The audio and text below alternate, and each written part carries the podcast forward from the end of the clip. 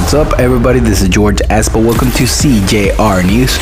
Thieves take Lature's Rolex in a violent robbery. The watch that the thieves took is from the Rolex brand and is valued at more than 100,000 pesos. The events occur in the Avenida de los Colegios in Cancun predicts 16 to 21 cyclones for the Caribbean. Half could be hurricanes. Civil Protection reported that so far there is no involved cyclone system in the Caribbean Sea, Gulf of Mexico, and the Atlantic Ocean.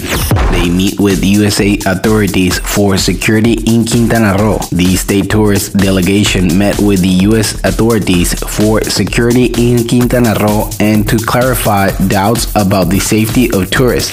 They proposed to rise the Mayan train between between Tulum and Playa del Carmen. By rising Section 5 of the Mayan train, these cenotes and the environmental balance of the Riviera Maya will be protected.